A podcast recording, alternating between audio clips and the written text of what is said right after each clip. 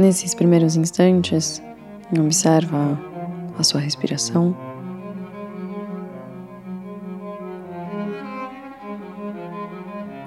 Os seus batimentos. Tudo o que acontece da pele para dentro. Move a sua consciência para a percepção das suas emoções, do seu estado de espírito, da forma com a qual você despertou no dia de hoje.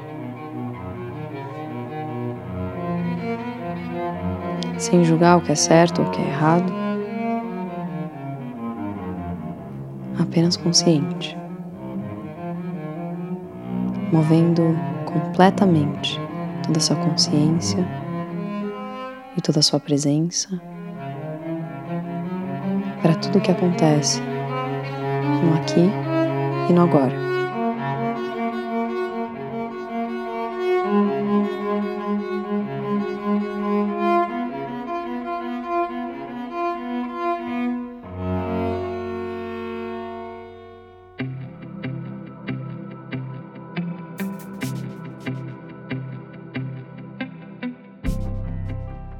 Bem-vindos e bem-vindas ao nosso sexto episódio de Camomila. Como vocês estão? Como você tá, Má? Tô bem. É? e você? Faz tempo que eu não venho, né? Pois é, muitas mudanças, É. muitas novidades, né? Muitas coisas aconteceram, muitas águas rolaram. Copos quebrados. Pois é, a gente acabou de quebrar um copo aqui. Muito bom. Vamos pro tema de hoje? O tema de hoje, vocês já sabem, porque eu dei um spoiler, né, na caixinha de perguntas. Até porque já faz um tempo que eu quero falar sobre isso. Tive a oportunidade de falar sobre esse tema num, num outro projeto que eu achei muito interessante, que já já vai sair.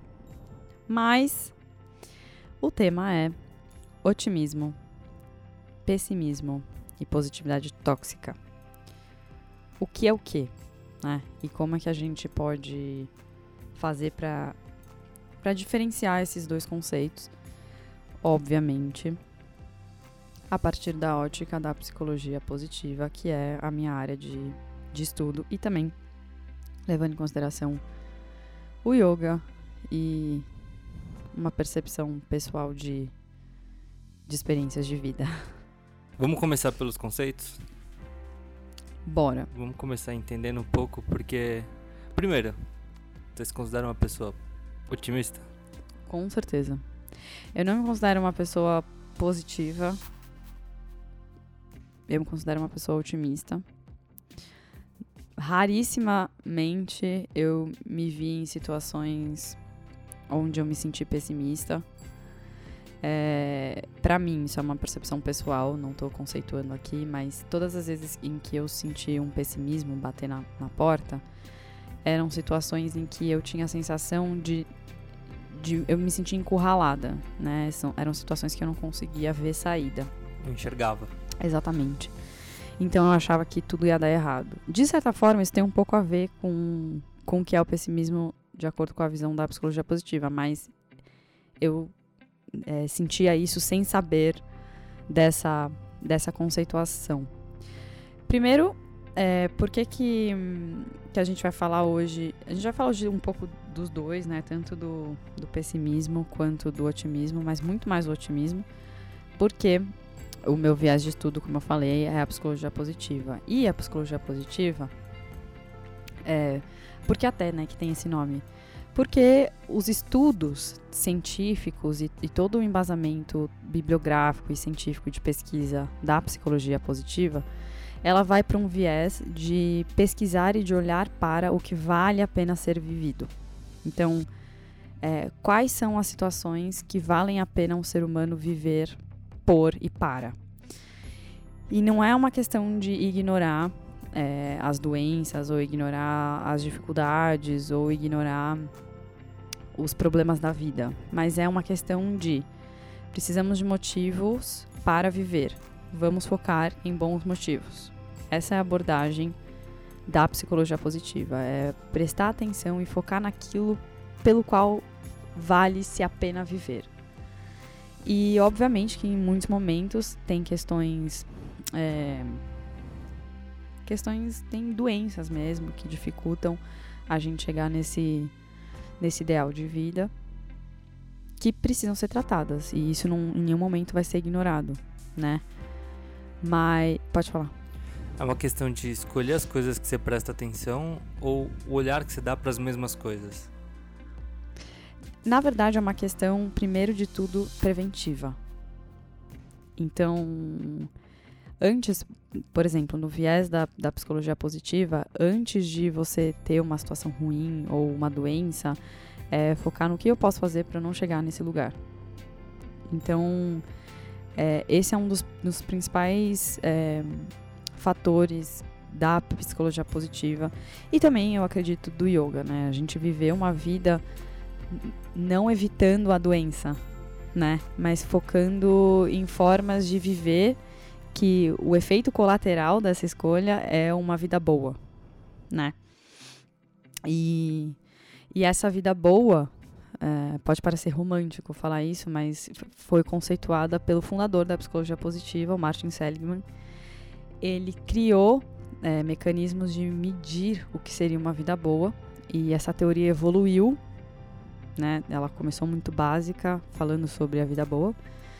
E ela começou, e depois que ela evoluiu, ele acabou criando um modelo de bem-estar que se chama modelo PERMA.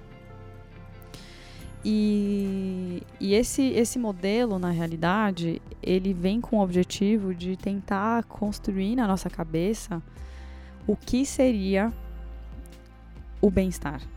E esse bem-estar, ele traz junto a ideia, por exemplo, de felicidade. Então, é muito complexo, né? Você falar de. Você conceituar algo que depende de várias variáveis. Então, ele criou mecanismos de conseguir é, medir quão bem uma pessoa está através desse modelo. E, isso a gente chama de construto, de uma forma simples, explicando, um construto seria algo que existem muitas variáveis que não, pod que não podem ser definidos por uma coisa só. Então, por exemplo, se você fala que o tempo tá bom, eu te pergunto, ah, o tempo tá bom hoje? É relativo. O que, que é um tempo bom? É sol ou é chuva? Quantos por cento de umidade? É com vento ou sem vento? Uma temperatura alta ou uma temperatura baixa? Você entende? Isso é muito relativo. Então, a gente não pode, não consegue definir de um, um, com um único conceito o que é o bem-estar. Então, ele criou esse modelo PERMA, que esse modelo PERMA em inglês, ele, ele é em inglês, né, siglas, e em português ele fica traduzido como o primeiro elemento de, de o P, né, seria positive emotions, que são emoções positivas. Então, é justamente aí onde, onde a gente chega para desconstruir a questão da, do positivismo tóxico. Uma emoção positiva, ela não significa um sorriso.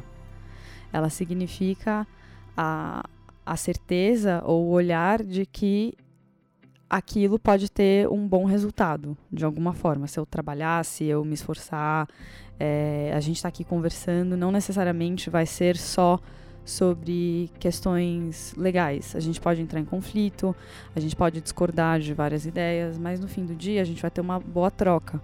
Então isso acaba gerando uma experiência positiva. E isso é o que vale a pena. Né? A gente ter essa emoção positiva, não simplesmente só momentos felizes. Consegue entender a diferença? Uhum. Aí a gente tem no o flow, que é o segundo elemento do PERMA, que em inglês é engagement, que, é, que a gente pode traduzir aqui para o flow, que a gente já falou um pouco sobre isso, que é o estado de fluxo, que é o estado de você ser tá completamente imerso naquilo que você está fazendo, naquela atividade. É você e a atividade são uma coisa só, completamente desafiado pelo motivado pelos desafios, é, ao mesmo tempo seguro de que você é capaz de dar conta desses desafios e evoluindo, crescendo e descobrindo prazer naquilo que você está fazendo. A gente tem o terceiro, que são bons relacionamentos. Então, relationships, no é P-E-R, né? Relationships, que é importante. Somos seres humanos conviviais, a gente precisa ter essa troca. E de preferência que sejam relacionamentos saudáveis, né? Pra gente não viver uma vida de conflitos. Então, essa troca, essa essa, esse lugar onde você consegue se identificar com outro ser humano, onde você consegue estabelecer pontos em comum, onde você consegue se colocar no lugar de outra pessoa. Isso também traz boas né, emoções e uma sensação que nos aproxima do que é viver em bem-estar. Aí a gente tem meaning, né, que traduzido do inglês poderia ser significado e propósito. E aquela velha questão de que todo ser humano ele quer, de uma forma ou de outra, ter um, um significado pelo qual ele vive. E de preferência que esse significado faça a pessoa feliz, né? Que ela descubra uma coisa que, que some na existência dela, algo que signifique o motivo pelo qual você existe e algo que, que faça você acreditar que você vai deixar sua marca no mundo. E o último, em português, a gente chama de realização, mas em inglês é accomplishment, que é justamente isso, é o quanto você conseguiu realizar daquilo que você queria, daquilo que você gostaria, a sua capacidade de deixar a sua marca, né, a sua, a sua maestria e as suas competências colocadas em evidência. Então, é, quando a gente pensa em PERMA, né, nesse modelo do, do Seligman, a gente vai direto para um, o conceito do que é otimismo para ele, né? E Seligman ele, ele, ele, ele criou a teoria do otimismo aprendido. Então, ele que, que na minha concepção eu relaciono muito com bem-estar porque ele faz muita é, associações do porquê vale a pena ser otimista. Então, por que, que nós devemos aprender a ser otimistas? E aqui é onde tem um número enorme de pesquisas que mostram os benefícios entre ser otimista e em detrimento, né, com ser pessimista. Mas então a gente não é nada. A gente tem várias fases. A gente pode ter vários momentos. Então, na realidade, um momento ruim na sua vida não faz de você uma pessoa pessimista. Entende? Ou da mesma forma que um momento bom na vida de um pessimista não faz dele uma pessoa otimista. Só que o que, que o Seligman quer dizer? Onde ele quer chegar? Ele quer dizer que vale a pena aprender, e é possível aprender ser otimista. Por quê? Porque existe uma série de, de questões e de fatores, tanto para a saúde física quanto para a saúde mental, que são prejudicadas quando você escolhe uma postura para a vida pessimista. Então, por exemplo, ele diz que, que o que difere um otimista de um pessimista é a forma, pela, a forma com a qual você enxerga os eventos positivos ou, ou negativos da sua vida. Hum. Então, é, na verdade seria como que eu explico os eventos na minha vida? Qual, qual, qual é o viés pelo qual eu olho... E conto pra alguém. Pra alguém ou pra mim mesmo. Hum. Tipo, como que eu explico que coisas boas acontecem, que coisas ruins acontecem. Então, o, o, basicamente, o que vai acontecer, isso na verdade quem deixou isso muito bem explicado foi um outro parceiro dele de pesquisa, o Peterson. E, e eles definiram justamente dessa forma, que o que faz uma pessoa ser pessimista ou otimista é a forma pela qual ela explica os eventos da vida. E essa narrativa é uma narrativa que você pode contar para você no seu travesseiro, que vai te deixar extremamente noiado, ou uma narrativa que vai te deixar extremamente aliviado. Então, assim, basicamente, uma pessoa pessimista, ela vai olhar para situações com viés negativo. Isso não é novidade para ninguém. E o que que ela vai, o que que, o que que esse viés negativo vai trazer para ela? A certeza de que essa situação vai se repetir várias vezes. Uma pessoa pessimista, ela tende a achar que um evento ruim vai acontecer várias vezes na vida dela. E isso leva ela para um lugar de autossabotagem completa, porque se esse evento vai se replicar e vai acontecer várias vezes na minha vida, não tem nada que eu possa fazer a respeito disso. E, e aí você já está tirando a sua própria capacidade de colocar as suas qualidades, suas competências, os seus talentos, as suas forças de assinatura, o seu caráter, as suas experiências de vida para resolver os problemas, porque não adianta, as, os problemas vão continuar acontecendo para um E- pessimista. E esse olhar cruza com a autoestima. Isso, isso até queria trazer depois, senão a gente vai misturar bastante coisa, porque isso faz parte de um outro, de uma outro, um outro viés né, otimista ou pessimista que chama otimismo disposicional, que tem a ver justamente com isso que você falou. Então segue. É, então, na verdade, o pessimista ele vai olhar para essas situações acreditando que isso sempre vai acontecer e que não tem nada que eu possa fazer. Diferente do otimista, que ele vai ver uma situação negativa e ele naturalmente acredita que aquela situação é temporária. Ele, para começar, ele já acha que os problemas não vão durar para sempre. E que se existe um problema, existe uma solução. Então, o otimista ele vai focar mais na solução do que no problema em si. Mas ele vai olhar para o problema porque ele entende que o primeiro passo para resolver um problema é olhar para o problema. Então, o primeiro passo para encontrar uma solução é encarar a situação que eu estou vivendo.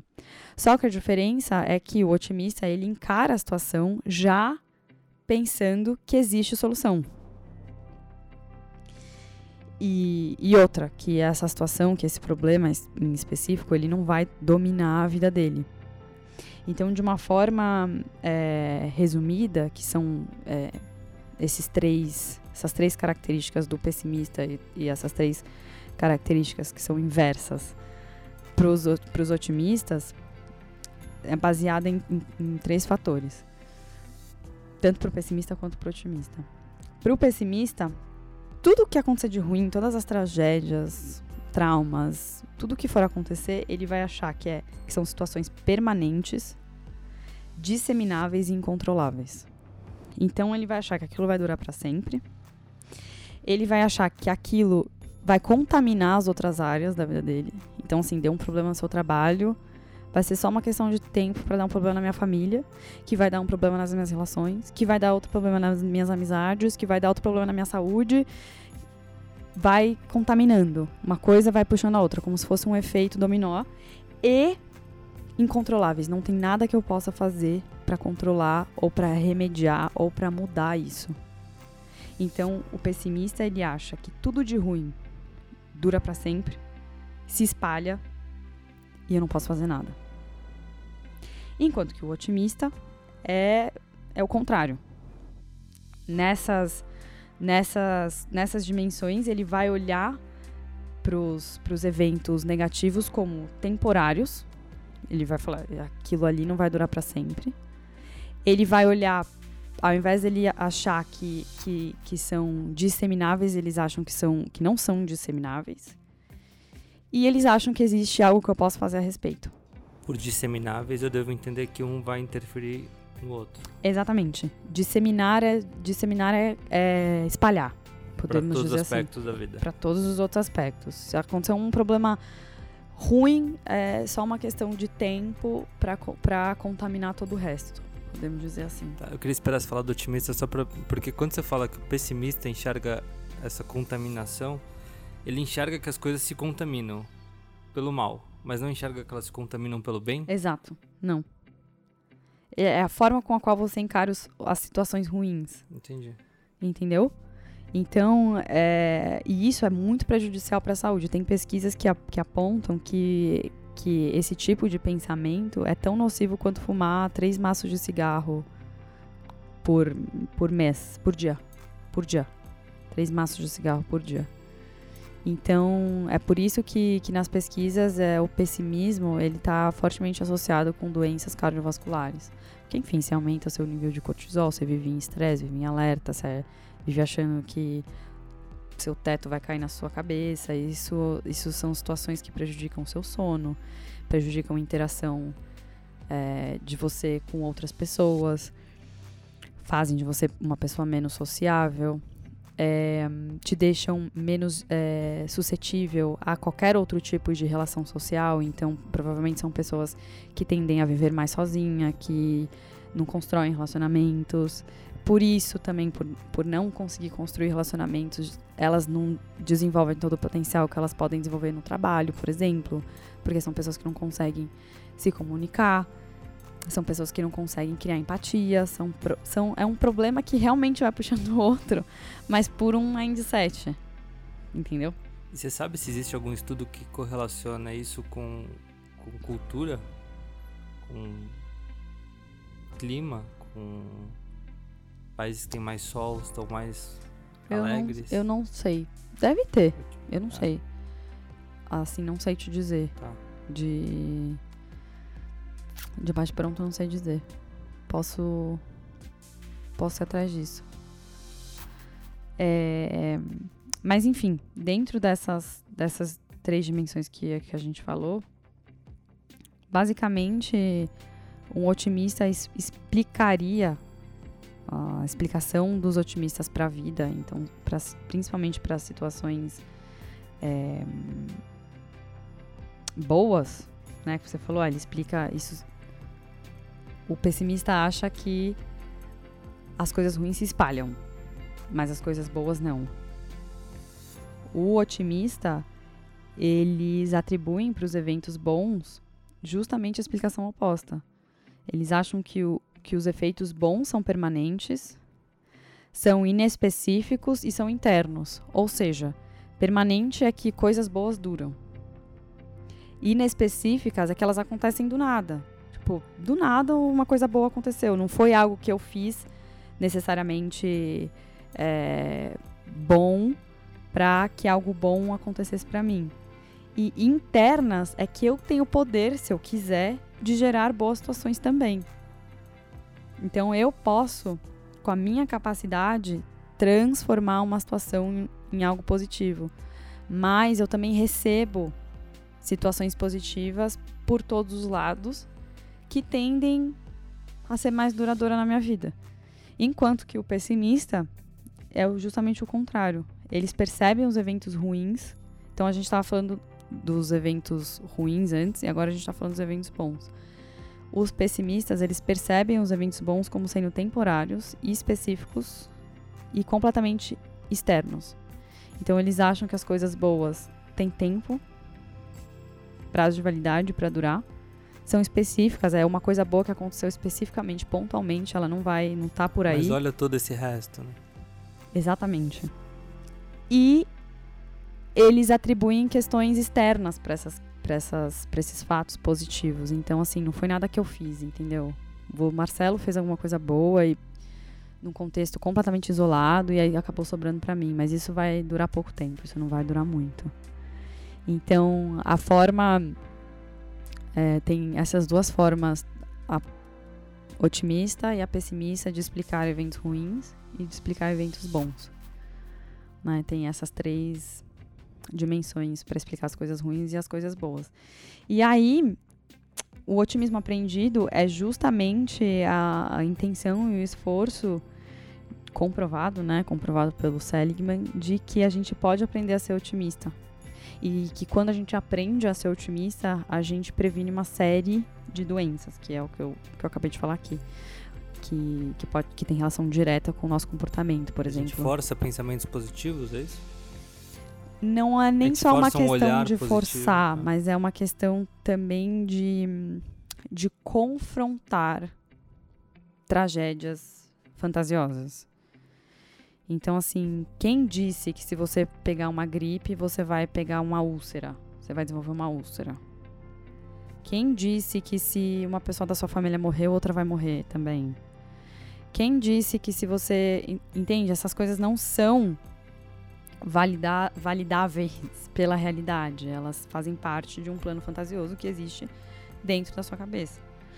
Então, existem instrumentos de confrontar. A gente já falou da Dorothy, por exemplo. Crenças limitantes é, fazem parte de um estilo de vida pessimista. A gente tem crenças fortalecedoras e crenças limitantes. Por que, que você quer focar nas limitantes? Pode ter um objetivo. Ah, porque eu quero melhorar as minhas capacidades, então eu vou focar nas minhas limitantes para descobrir aonde eu posso desenvolver e criar potencial. Ou eu vou focar nas minhas crenças limitantes porque eu vou me afundar. Né? Então, a questão é: existe muito mais a perder em ser pessimista do que ser otimista, em termos de saúde, que é o que as pesquisas apontam. E grande parte dessas pesquisas eh, foi feita pelo, pelo Ed Dinner, que é um professor de psicologia americano. E ele fez uma série de pesquisas sobre os impactos de viver com bem-estar e de viver nessa questão do otimismo. Então, na saúde, na longevidade, é, as pesquisas de, dele mostram que as pessoas que vivem com bem-estar subjetivo, que têm os componentes do PERMA na vida e que têm um viés mais otimista da vida, são pessoas que são menos propensas a ter doenças cardiovasculares, são pessoas que vivem mais e são pessoas que, que elas conseguem se manter num nível constante, num nível mais constante de, de humor e, e de mindset. Falou, ele falou também sobre as questões de melhorar as interações sociais, de pessoas que são otimistas, elas têm uma facilidade, e que vivem no bem-estar, elas, elas têm uma facilidade de construir mais conexões, de interagir mais com as pessoas, de construir mais pontes, de desenvolver mais empatia, compaixão, de se identificar mais com a dor do outro. Então, são até pessoas que são mais participativas na questão de doações, por exemplo, de trabalho voluntário, são pessoas otimistas que, que se expõem a esse tipo de, de ação. Um pessimista talvez falaria. Não, não vai ajudar de quê? Não vai resolver. É, não vai resolver nada, então eu não vou fazer nada. Entendeu? Não, não vai mudar. O sistema é assim, então para que, que eu vou fazer trabalho voluntário? Não, não vai mudar nada. Então, impactos também na criatividade. Pessoas otimistas, elas conseguem produzir mais, elas conseguem é, desenvolver mais habilidades, elas conseguem enxergar, né? Porque pelo fato delas conseguirem enxergar mais soluções para os problemas, por exemplo, tudo isso faz parte de ter um mindset mais criativo também. E aí é claro que a gente entra na questão é, da positividade tóxica, né? Tem uma, uma história que é a síndrome de Poliana, que é a menina que vê, por causa do pai, o mundo perfeito. O pai conta para ela uma história e, e ver o mundo como Poliana é a falta da capacidade de enxergar defeitos e de enxergar situações ruins. E na minha concepção, a positividade tóxica, ela está completamente relacionada a isso. É a falta da capacidade da pessoa de conseguir enxergar os problemas e de conseguir, por conta disso, pensar em soluções que de fato promovam algum tipo de mudança na sua vida, na minha ou da nossa comunidade. Então, é, para mim, o que mais me preocupa na questão da positividade tóxica é que são pessoas que não vão sair do lugar porque elas não conseguem enxergar problemas. Elas não conseguem enxergar soluções para os problemas. Então, é, eu acho que é uma reprodução do status quo. O sai da realidade, passa. Não, é uma produção do, do status quo mesmo, assim. É uma, são pessoas que nunca vão promover a mudança porque elas não lidam com a crise, elas não lidam com questões, com problemas, entende? E hum, a gente muda de patamar quando a gente questiona, seja para manter o que está acontecendo ou para mudar. Mas de alguma forma você tem que sair desse lugar de tá tudo sempre bem para avaliar. A gente pode aqui discutir sobre N questões, e é o que, gente, o que eu falei no começo sobre emoções positivas emoções positivas, elas não sempre estão relacionadas com bons momentos, mas sim com o que vai o outcome disso, com o resultado final disso. Então aqui a gente pode sentar, a gente pode debater, a gente pode conversar e passar por alguns momentos desconfortáveis para chegar num lugar legal. E é justamente isso que vai fazer a gente ter certeza de que a gente encontrou a melhor solução. Porque a gente avaliou, a gente ponderou, a gente trouxe para a mesa o que incomodava a gente e chegou num resultado bom. É divergir para convergir, né? Exatamente. Então essa questão da positividade tóxica me preocupa porque é um viés de olhar para a vida e de olhar para as questões sociais, para as questões do mundo, né, que são extremamente desequilibradas em vários aspectos, sem sem questionar como ele é. Então a gente viveria reproduzindo o status quo. Assim questionar ou é forçando um olhar positivo? Porque eu sempre achei que tinha mais relação com a positividade aprendida, a positividade tóxica. Que as pessoas elas querem tanto ter esse mundo perfeito e fazer as coisas acontecerem de um jeito legal que elas forçam um olhar positivo sobre tudo mesmo quando não tem como. É que ou só conheço umas pessoas erradas aí. Não, a gente conhece, todo mundo que a gente tem que conhecer é a pessoa certa que a gente precisava conhecer. Entendi. Eu acredito nisso. Entendi. Do que a gente tá falando mesmo? Nessa hora, uns três engasgaram. É. Show rindo. Não, volta. Eu perdi aqui a. Não, é que eu tinha pra mim que a positividade tóxica ela, ela tava muito correlacionada a pessoas que forçavam um olhar positivo sobre tudo. E para mim isso tá, o forçado tá em, na, na, positividade aprendida, ela tentando se moldar em algo que não é ela. Não, então, esse termo positividade aprendida que eu acabei de inventar. É, eu te conheço. Então, eu te apresento falando. ele depois. então, eu quero que você me fale o que significa isso, por exemplo, positividade aprendida. Pessoas que tentam se tornar otimistas através de uma for da forçação da mudança de um comportamento. Que não é natural delas olhar positivamente para as coisas, mas tem gente que entende que faz bem ser otimista. Então, mas é que o otimista ele não ignoraria os problemas. Ele encontraria formas para resolver. Então, o otimista é, ele, não, ele não trabalha a negação, ele trabalha a resolução. Entende? Então, assim, não é, ah, esse problema não existe. É tipo, esse problema existe e eu vou encontrar a melhor solução. O positivo tóxico é assim, isso não é um problema. Tá tudo certo. Eu não preciso me preocupar com isso.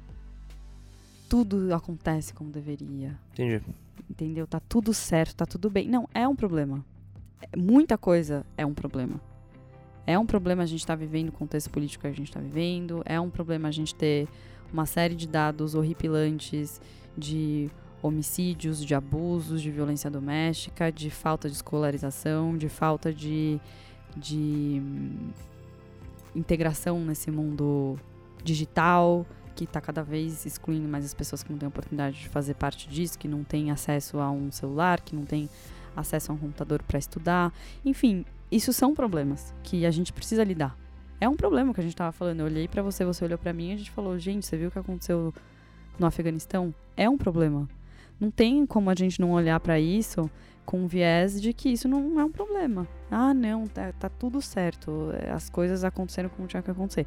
E aí é uma questão no principalmente no que diz respeito a esse mundo mais holístico, que é o mundo que eu faço parte, que tudo é muito explicado, né, pela questão do karma, tudo é muito explicado pelas estrelas, tudo é muito explicado iris vor iris, é o que deveria, as pessoas merecem, talvez. Isso são questões que eu, eu já ouvi em muitos contextos, as pessoas quererem explicar a pobreza com viés religioso, quererem explicar por que, que eu nasci no Brasil e não nasci no Afeganistão e não estou passando por isso.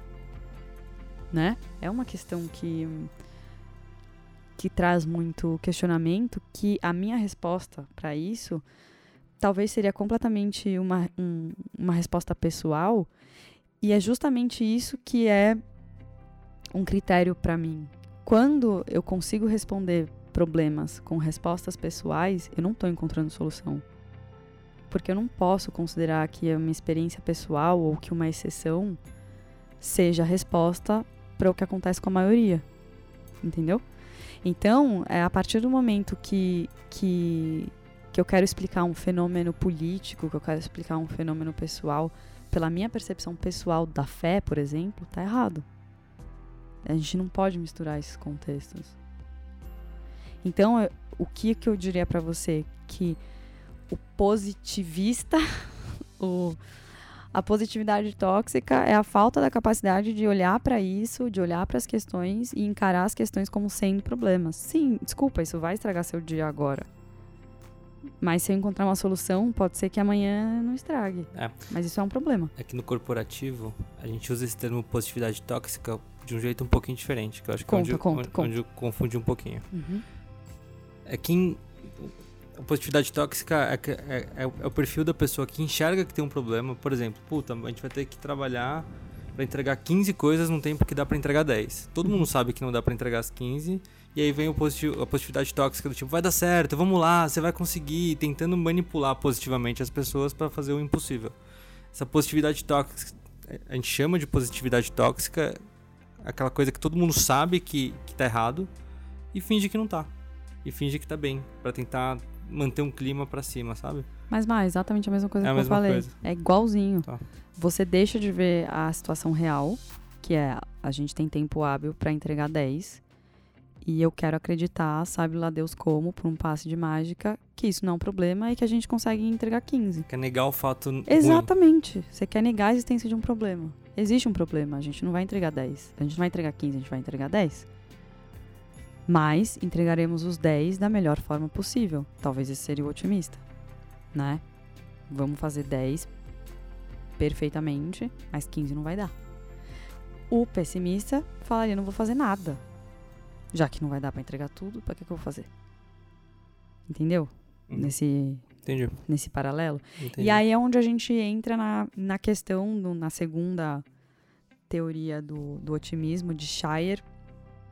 Eu nem sei se pronuncia assim, né? Esses nomes são tão gringos, é tão, tão difícil de, de falar. Mas é o otimismo disposicional, de Shire e Carver.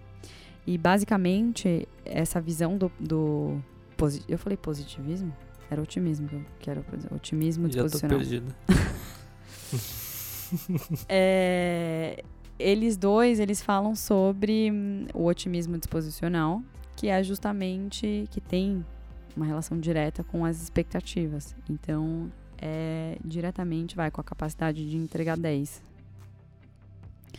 É, essa visão do otimismo tem uma ligação direta com as expectativas. Então, assim, o quanto eu sou capaz de fazer, o quanto eu espero da vida o quanto eu sou consciente de que coisas boas podem acontecer. É, quanto da minha capacidade tem relação com isso. E aí é onde você falou lá no começo sobre autoconfiança e sobre autoestima. Então aqui a gente entra no que a gente já falou no, nos podcasts nos podcasts antigos sobre autoestima, por exemplo, que a gente falou sobre autoestima e ego no último. Essa visão do otimismo tem uma relação direta com pessoas que têm uma rela- relativamente uma boa autoestima uma boa autoconfiança, porque são pessoas que se responsabilizam pelos eventos da vida. Então, de novo, aqui o positivo tóxico, por exemplo, ele olharia para uma situação e ignora- ignoraria o fato. Lembra que eu, que eu contei no início, no nosso, nos primeiros podcasts sobre uma sobre uma aluna que compartilhou comigo um caso de abuso. Uhum. E hum, o positivo tóxico falaria, ah, de alguma forma ele tentaria explicar o abuso, Pra falar que o abuso não é tão ruim assim, entendeu? O otimista, ele olharia pro abuso como sendo uma coisa terrível, como sendo realmente um- uma coisa desumana, talvez. Mas a gente vai sair dessa. Exatamente. Mas assim, você tem capacidade de ressignificar a sua vida e de assumir a responsabilidade da sua vida a partir de hoje. E o pessimista falaria: Isso acabou com a minha vida, eu não vou conseguir sair desse lugar. Então, seria mais ou menos essa- essas abordagens. E isso tem diretamente a ver com assumir take ownership, né? Assumir a responsabilidade da sua própria vida. De novo, em situações como essa existem responsáveis, né? Então o abusador ele é o responsável. A vítima nunca é responsável.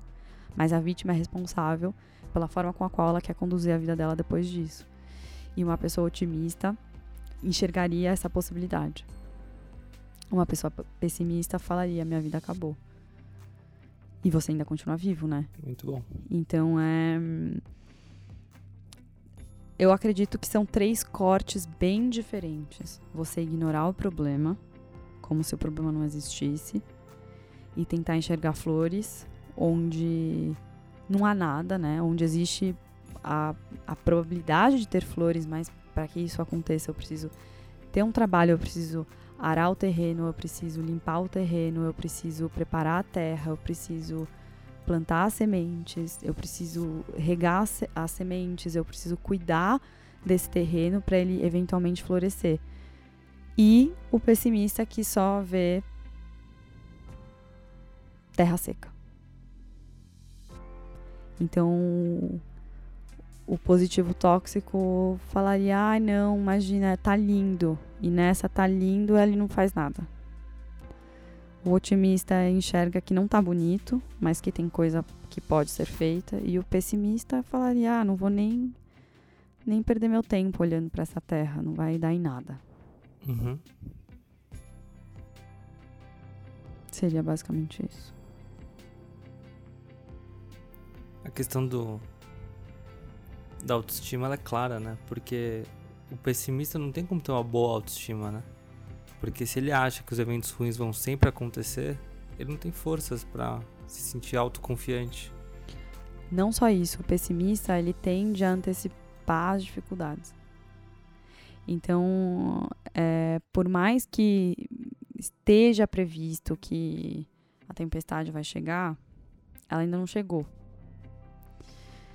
E apesar de ter coisas que eu precise fazer para lidar com essa tempestade, é, eu posso começar a fazer as coisas agora, mas a tempestade não está acontecendo. Então eu posso me mexer, eu posso sair lá fora, eu posso preparar as coisas para a tempestade vir. O pessimista é como se ele vivesse a tempestade três, quatro, cinco, seis vezes. Ele antecipa os, os eventos futuros, trai, ou seja, está completamente fora do momento presente. Isso é uma das coisas que a gente viu que faz parte do, dos componentes de uma boa autoestima é você ser, conseguir ser consciente do, do momento presente, justamente para você não perder oportunidades, né? Se você está muito no futuro ou muito no passado, você está perdendo o que está acontecendo aqui. A única oportunidade que a gente tem de mudar qualquer situação é quando, primeiro, a gente olha para a situação e lida com o momento presente. Né? Não tem nada que a gente po possa fazer num evento passado. E não tem nada que a gente possa fazer num evento futuro. A única coisa e o único lugar que a gente pode fazer alguma coisa é no momento presente. E isso para mim tem um alinhamento total, por exemplo, com a prática de yoga, com a prática meditativa. Mas o, o pessimista, ele vive antecipando as cagadas. Sim. E as tragédias. E não só isso, né? Além de antecipar, ele. Não é que ele antecipa para pensar numa solução. Ele antecipa para falar que tá tudo acabado. Ele antecipa para falar, ó, não vai ter jeito, a gente não vai conseguir superar essa situação, a gente não vai conseguir passar por isso. Então, muita gente pensa assim, ai, eu sou realista, eu enxergo os problemas. Então, eu sou pessimista? Claro que não. Uma pessoa realista não é uma pessoa pessimista. Né? Uma pessoa realista, se essa bicicleta é amarela, a pessoa fala, ah, essa bicicleta, essa bicicleta é amarela. Uma pessoa pessimista falaria o seguinte. É... Ela tá amarelada porque ela tá velha. Não, ela, ela fala, poderia falar assim, ela sempre vai ser amarela e amarela é a cor que eu mais odeio. Entendeu? Quando na verdade, ela é amarela porque eu quero, porque eu pintei ela assim. Se eu quiser pintar ela amanhã de azul, eu pinto. E o pessimista vai falar: vai dar muito trabalho, não vou fazer isso. Imagina. Vai estragar meu chão, meu piso, se eu for pintar a bicicleta aí. Ah, mas para tirar a bicicleta daí, eu vou precisar de ajuda de alguém. Não vou conseguir ajuda de alguém amanhã. Amanhã é, é quarta-feira, vai estar tá todo mundo trabalhando. Entendeu? Potencializa os problemas e as dificuldades para não encontrar soluções. E a outra, o positivo tóxico, ah, é amarelo, eu amo amarelo, amarelo é a cor mais maravilhosa, quando na verdade tem uma paleta de cores enormes, no, né? tem uma possibilidade enorme de, de cores. E eu escolhi a amarela porque, enfim, era a que eu mais gostava, mas tem N possibilidades. Pode ser que amanhã eu acorde não gostando mais de amarelo e posso mudar. Entendeu? Não é uma opinião fixa. Por isso que eu falo que, para mim, É super perigoso a positividade tóxica, porque ela é reprodução de algo que nunca vai mudar. E isso me preocupa como, como cidadã, como pessoa, como amiga, como irmã, como filha, como professora, ter eternamente a reprodução do mesmo status. Isso significa o mesmo modo de pensar, as mesmas pessoas no poder, o mesmo modo de resolver as soluções, os mesmos mecanismos de exclusão, de privilégio, de tudo que você pode imaginar, porque é melhor, melhor deixar assim. Vai dar muito trabalho disso a gente pensar em coisas diferentes. Vai gerar muito sofrimento. Sim, talvez sim. E tem, e tem alguma coisa prática que a gente consegue fazer para se controlar? Ou para se monitorar? Ou para. sei lá. Em que sentido? Se você identificou que você é um positivo tóxico. Tem, é que eu acho que assim, é, a gente é o que na verdade, na média, a gente costuma ser, provavelmente. Mas você tem momentos que você tá mais triste, você fica mais pessimista, e tem momentos que você tá mais. Então, mas é justamente isso, Má. É, emoções negativas não fazem de você uma pessoa pessimista. Entendeu? Por quê? Porque essa emoção, ela, ela não vai durar. Uhum. Você entende? Se você é uma pessoa otimista, um dia triste não vão ser 40 dias tristes. Vai ser um dia triste. Entende? Essa é a sua natureza. Agora, se você é uma pessoa pessimista e quer se tornar uma pessoa otimista, isso. Aí existem intervenções para você para você fazer. Então, óbvio, tudo começa pela questão do autoconhecimento, que eu me canso de falar aqui, vou falar quantas vezes for necessário. É preciso você ter a disponibilidade de querer ter esse olhar para enxergar as coisas e querer entender que o seu modo de operar talvez não seja o melhor e buscar soluções para isso, desde fazer uma terapia, ter uma rede de apoio e pessoas que você possa confiar, que vão ter uma percepção honesta de você e que você pode ouvir e falar, nossa, realmente, talvez eu seja dessa forma. E, e tem vários, várias formas de. vários exercícios de autoavaliação dentro da, da psicologia. Uma delas que eu gosto muito é a janela de Johari, que é uma técnica em que você fala sobre o seu eu cego, o seu eu conhecido o seu eu secreto e o seu eu desconhecido. Então, qualidades e formas de agir que todo mundo vê. Qualidades, defeitos e formas de agir que só você sabe que você tem. Qualidades e formas de agir e defeitos que todo mundo vê, mas você não. E pontos a serem desenvolvidos, por exemplo. Isso é uma forma de autoconhecimento e um feedback que você pode ter de pessoas que você conhece, que você trabalha, que são seus amigos, que é muito bom, que ajuda muito a gente no processo de autoconhecimento. Meditar é uma forma de intervir justamente para você voltar para o momento presente. Então é isso, o pessimista ele tem a tendência de querer ficar indo para o futuro ou ficar voltando para o passado. E a meditação é um jeito de você conseguir voltar para o momento presente. O yoga, através dos exercícios de respiração, também é uma forma de você trazer a sua presença para aqui e para agora. Enfim, tem, tem algumas, algumas, é, algumas intervenções que são possíveis. Bom, a gente vai então encerrar essa primeira parte, né, com a questão dos conceitos, e a gente vai para a próxima parte, para o nosso sétimo episódio, falando um pouco mais diretamente sobre as perguntas que envolvem esse tema. E foram muitas perguntas. Então, até a próxima. Até.